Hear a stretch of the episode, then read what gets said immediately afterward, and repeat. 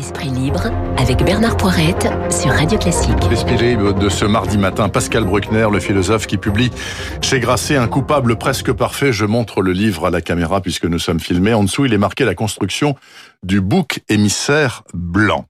C'est parti de quoi, Pascal Bruckner? Bonjour d'abord. Bonjour. C'est parti, en fait, euh, d'un jour où on vous a dit sur une antenne de radio, amie et concurrente, je crois, que vous êtes un vieux mâle occidental blanc. Oui, ce qui est Mais c'est vrai.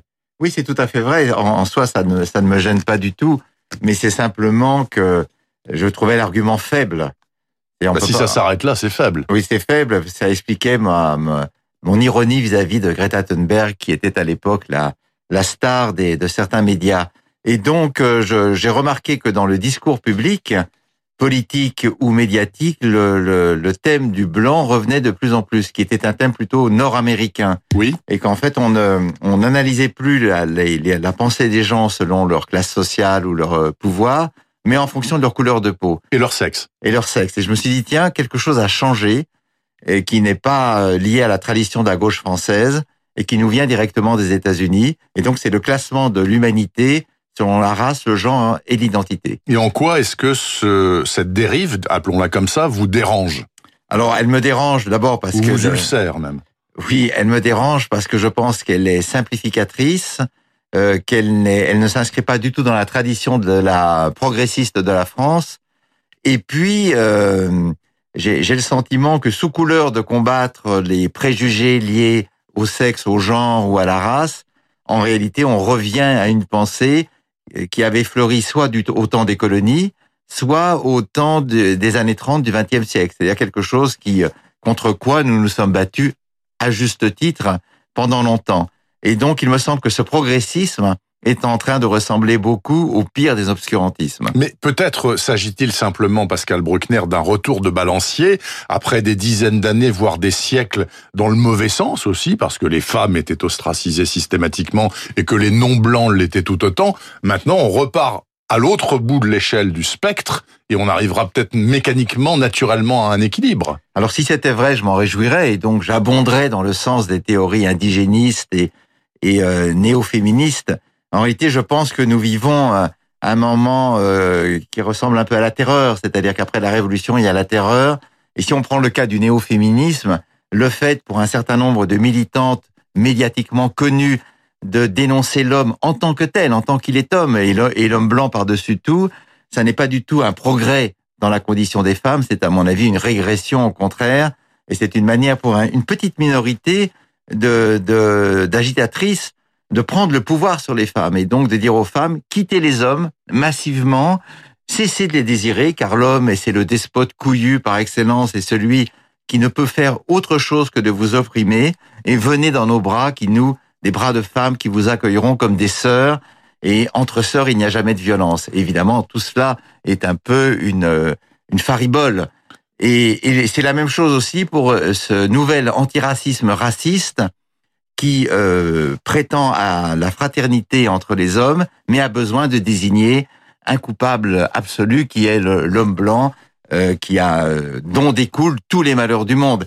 Ce qui n'est d'ailleurs plus vrai aujourd'hui, puisque à ma connaissance, l'Europe ne fait plus sa loi sur les quatre continents depuis à peu près 60 ou 70 ans. Alors, ce que vous décrivez là, Pascal Bruckner, bon, je pense à Alice Coffin, par exemple, euh, la représentante de la mairie de Paris, euh, à peut-être Rokhaya Diallo, avec qui vous vous êtes crêpé le chignon euh, très récemment, à certains extrémistes aussi du cran, par exemple, en ce qui concerne la cause des Noirs.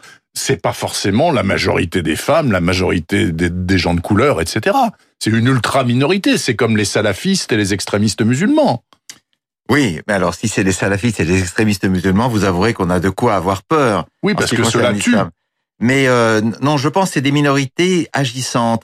Et l'histoire a prouvé que, euh, que dans le, au cours des siècles écoulés, les minorités ont toujours gagné. C'est-à-dire qu'au départ, c'était un petit groupe. Oui. Les bolcheviks, par exemple, les bolcheviks ah, départ, étaient une poignée. Tout, les bolcheviks. Le, le national-socialiste de la même façon. Et puis ils ont fini par imposer leur loi parce que une minorité active finit par euh, dicter ces conditions à une majorité passive, surtout dans nos dans nos pays où nous endossons très facilement l'accusation qui est faite contre nous. Ce qui caractérise le monde occidental par rapport à toutes les autres civilisations, c'est qu'au fond, nous nous, nous, nous, nous, nous battons la coulpe très facilement. C'est ce que vous disiez déjà en 83 dans le sanglot de Exactement. Et donc, euh, au, fond, la, la, la devise de l'Occident, ça pourrait être « j'ai du remords, j'ai du remords, qui a une faute à m'offrir ». Punissez-moi. Oui, punissez-moi. Et donc, les, tous, tous ces militants extrémistes, souvent d'ailleurs désavoués dans leur propre camp, en profitent. Et on, on l'a bien vu au printemps dernier, avec l'histoire du déboulonnage des statues, avec les Français ont même voulu assumer la mort de George Floyd qui avait été causée par la police américaine. L'ancien ministre de l'Intérieur était prêt à s'agenouiller pour un crime commis à 10 000 kilomètres de là.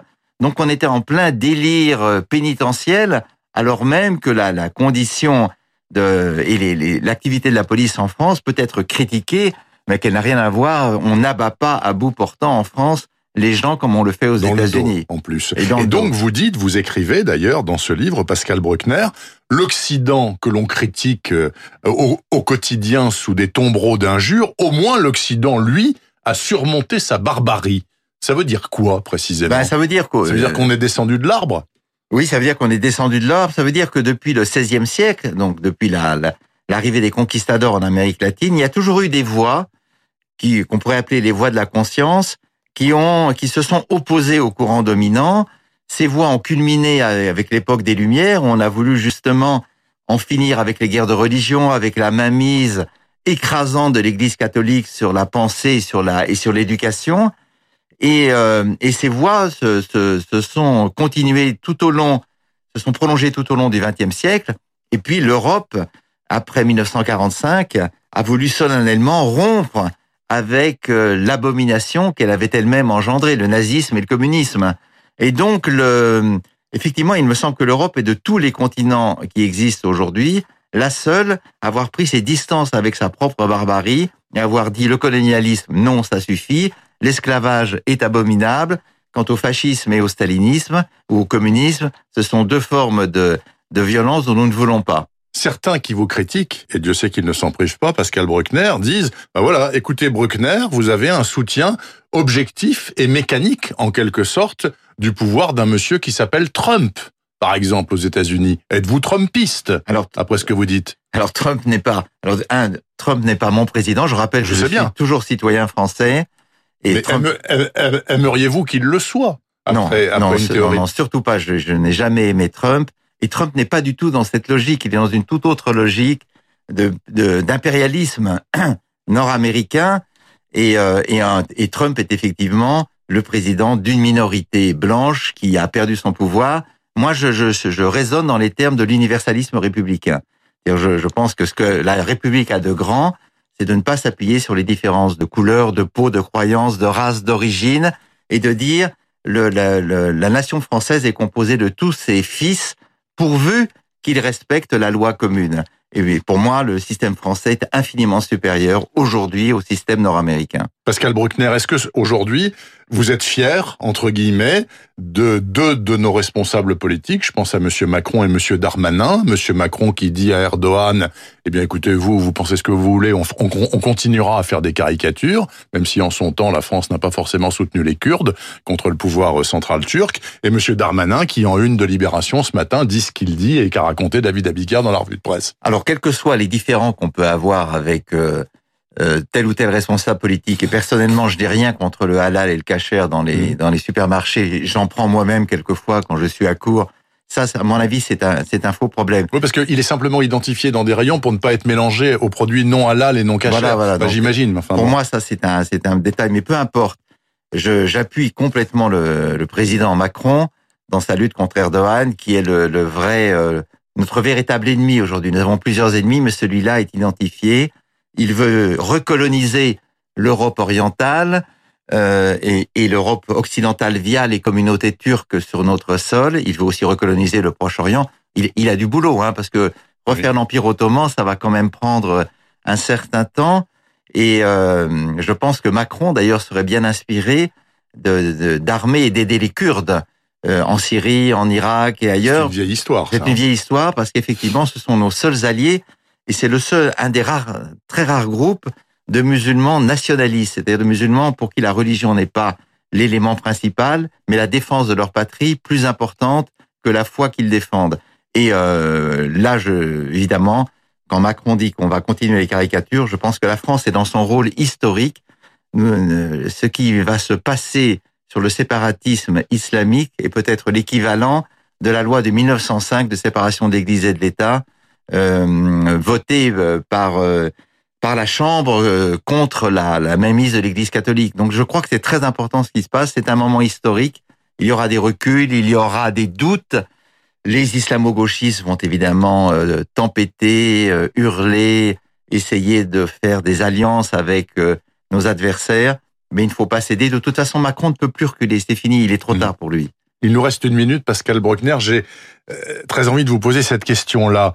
La problématique de la restitution des œuvres d'art à l'Afrique noire, Afrique euh, donc coloniale française, Afrique occidentale française, Afrique équatoriale française, c'est en cours, c'est en débat, etc. Vous y voyez quelque chose de néfaste? Il faut que ça reste au Quai Branly ou ça doit aller à Dakar et en Guinée? Alors d'abord, c'est pas une restitution globale. Non, non, non, non. Ce que la restitution euh, suppose, c'est qu'en fait, la France a tout volé à l'Afrique, ce qui est une farce euh, qui ne tient pas la route historiquement. Alors on peut restituer des objets euh, individuellement. Vous avez vu qu'hier un militant a, je crois, dérobé au Louvre une lance indonésienne. Ça m'a échappé. en disant on ramène ça à la maison. C'est toujours le même argument. C'est assez drôle, c'est très provocateur. Mais évidemment, là aussi, ça n'est pas très solide sur le plan des arguments. Il faut s'assurer d'abord que ces objets ont bien été volés et que qu'ils iront bien dans un musée là-bas. Et qu'ils iront bien dans un musée et non pas enrichir la collection privée d'un chef d'État, d'un ministre, d'un député ou d'un ou d'un ou d'un particulier. Donc le Macron a ouvert évidemment la boîte de Pandore. Les collectionneurs et le notamment le, nouveau directeur du musée euh, bah, du Quai Branly, qui est calédonien et, euh, et là-dessus très mesuré très mesuré et dit attention, ne, ne, ne racontons pas n'importe quoi. Mais tout cela s'inscrit dans un contexte global qui est intéressant selon laquelle nous serions, nous, Français et les Occidentaux, en dette perpétuelle vis-à-vis de l'Afrique. Eh bien moi je dis ça suffit, non. Il n'y a pas de dette, la, la colonisation est terminée. Elle a, elle a un bilan qu'on peut établir aujourd'hui historiquement, mais cessons de nous flageller face à ces maîtres chanteurs. Merci beaucoup Pascal Bruckner. Ce matin sur Radio Classique, je rappelle, un coupable presque parfait. Vous avez compris de quoi il est coupable, hein, Bruckner. Il est vieux, mâle, occidental et, blanc. C'est irrémédiable. Irrémédiable, c'est foutu, Pascal Bruckner. merci, je vous souhaite une bonne journée. Beaucoup. Néanmoins, et merci d'être venu sur ça, sur cette antenne. Il est 8h57, suite et fin de la matinale d'info sur Radio Classique. Météo de ce mardi 27 octobre et flash de 9h avec la bourse. Moins 1,9% hier à Paris, moins 2,3%.